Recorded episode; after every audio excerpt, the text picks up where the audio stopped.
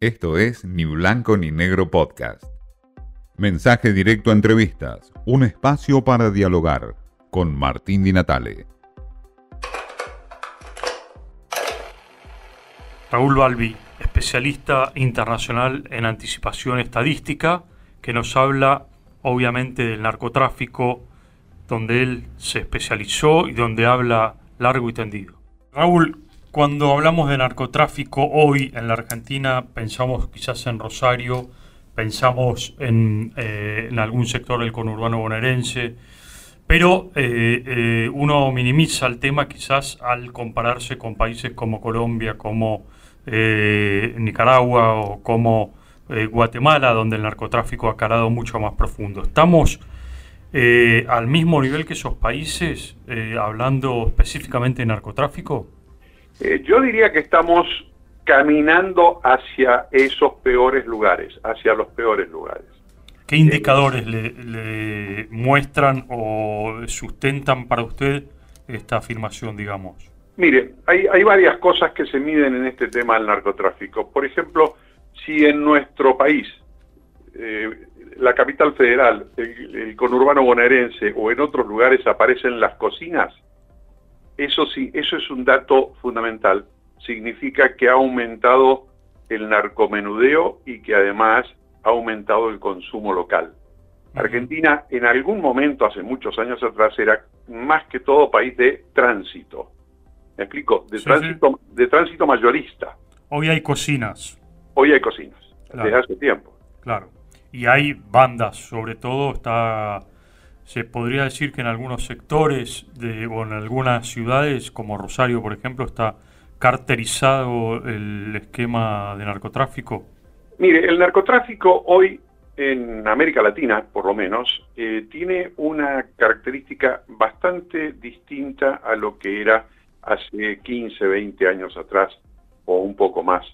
Este, hoy son organizaciones muy flexibles que se arman, se desarman, se reagrupan se matan entre ellos, este, se pelean, eh, van adquiriendo territorio, lo combaten, pero son organizaciones muy rápidas, muy flexibles, lamentablemente, eso, eso dificulta mucho la detección y el control, eh, y son muy, muy, ¿cómo le podría decir? Tienen una, una capacidad increíble de mimetizarse y de cambiar. Eh, eso dificulta realmente de manera enorme el combate contra el narcotráfico. Eh, y lo otro que tenemos que ver es que cuando hablamos de narcotráfico, eh, discúlpeme Martín, voy a decir una cosa que a lo mejor mucha gente se va a enojar, pero lo tengo que decir, porque esto es un tema técnico. En el narcotráfico hay tres grandes actores. Los mayoristas, las organizaciones, los carteles o como le queramos llamar, el minoreo, el narcomenudeo, en la venta, pero también está la demanda del mercado. Está claro lo que estoy diciendo, ¿no? Sí, sí, claro. Si no existiera la demanda del mercado, esas organizaciones no tendrían a quién colocársela. Ahora, si usted me tuviera que eh, definir o caracterizar algún eh, causal desde, eh, digamos, el problemas del Estado que han llevado a esta situación de la Argentina? ¿Cuál sería el causal central o la causa central de todo esto? Mire, en realidad yo diría que eh, acá tenemos que hacer un mea culpa la sociedad argentina en su conjunto, porque de una u otra forma somos todos responsables de lo que está pasando. Por supuesto el Estado tiene un nivel de responsabilidad muy grande, quizá uno de los mayores problemas que ha tenido nuestro país es la falta de coordinación. El hecho de ser un Estado federal, que estamos divididos y a veces esa división es estar partidos y estar enfrentados en provincias, municipios, la nación y cosas por el estilo, con un sistema burocrático complejo, precisamente por eso, con distintos enfoques incluso judiciales, fíjese usted lo que estoy diciendo, hace que la coordinación sea extremadamente difícil. Ahora, y cuando usted habla de anticipación estratégica, que es lo que eh, usted se ha especializado, en este caso, ¿qué implica la eh, anticipación estratégica por parte del Estado, por parte de la justicia, por parte de la policía, para, para justamente eh, no poder evitar hoy por hoy que el narcotráfico haya crecido tanto en la Argentina?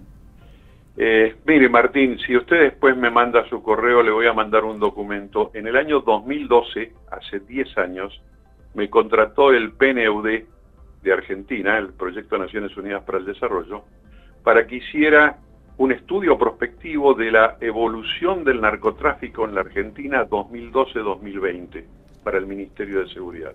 Y lo hice. Y tengo la copia. Eh, a ver cómo lo digo que no sea agresivo. Eh, lo leyeron cuatro. O cuatro y medio. Bueno, pero ¿qué planteaba sintéticamente ahí? Y planteaba precisamente que hacía falta montar un sistema de coordinación de las acciones contra el narcotráfico. la palabra contra el narcotráfico suena mal porque después aparecen otras, eh, otras propuestas que han fracasado en Europa. Eh, pero eh, lo que quiero decir es, al, narcotráfico hay que controlarlo, hay que llegar, llegar a él y hay que controlarlo. ahí había una serie, de, una serie larga de sugerencias, por decirlo de alguna manera, y yo creo que no se implementó ninguna. Es más, cuando hoy, 2022, leo eso, podría decir, Martín, que medio que me quedé corto. Hoy podemos decir, para ir cerrando, Raúl, que al Estado o a un sector de la dirigencia política, a un sector, obviamente, le es eh, más eh, fácil eh, no meterse o le es más de alguna forma este, em, le conviene más no meterse o este, solamente desidia por parte de esa dirigencia? Eh, a ver, en el espectro dirigencial argentino público y privado yo diría que es un caleidoscopio general. Están los que de alguna manera reciben beneficios del narcotráfico en las campañas políticas, en muchas cosas, ¿sí? Los hay, no cabe ninguna duda. Por lo tanto, esa gente no va a pelear contra el narcotráfico, obviamente, porque es una fuente de ingresos, por decirlo de alguna manera. Están los que le tienen miedo, porque una de las cosas que en América Latina ha logrado el narcotráfico es ganar la estrategia del miedo contra miedo. Y entonces la sociedad y muchas personas dicen, ¿a quién le tengo más miedo? ¿A la policía o a los narcotraficantes? A los narcotraficantes, no me meto con ellos. Está claro. Está claro lo que estoy diciendo, lo estoy diciendo crudamente. La Argentina hoy, comparada desde la mirada de Raúl Balbi, en el narcotráfico con países como Colombia, como Guatemala, un país donde el narcotráfico ya es moneda corriente y es muy difícil salir de este laberinto. Esto fue Ni Blanco ni Negro Podcast.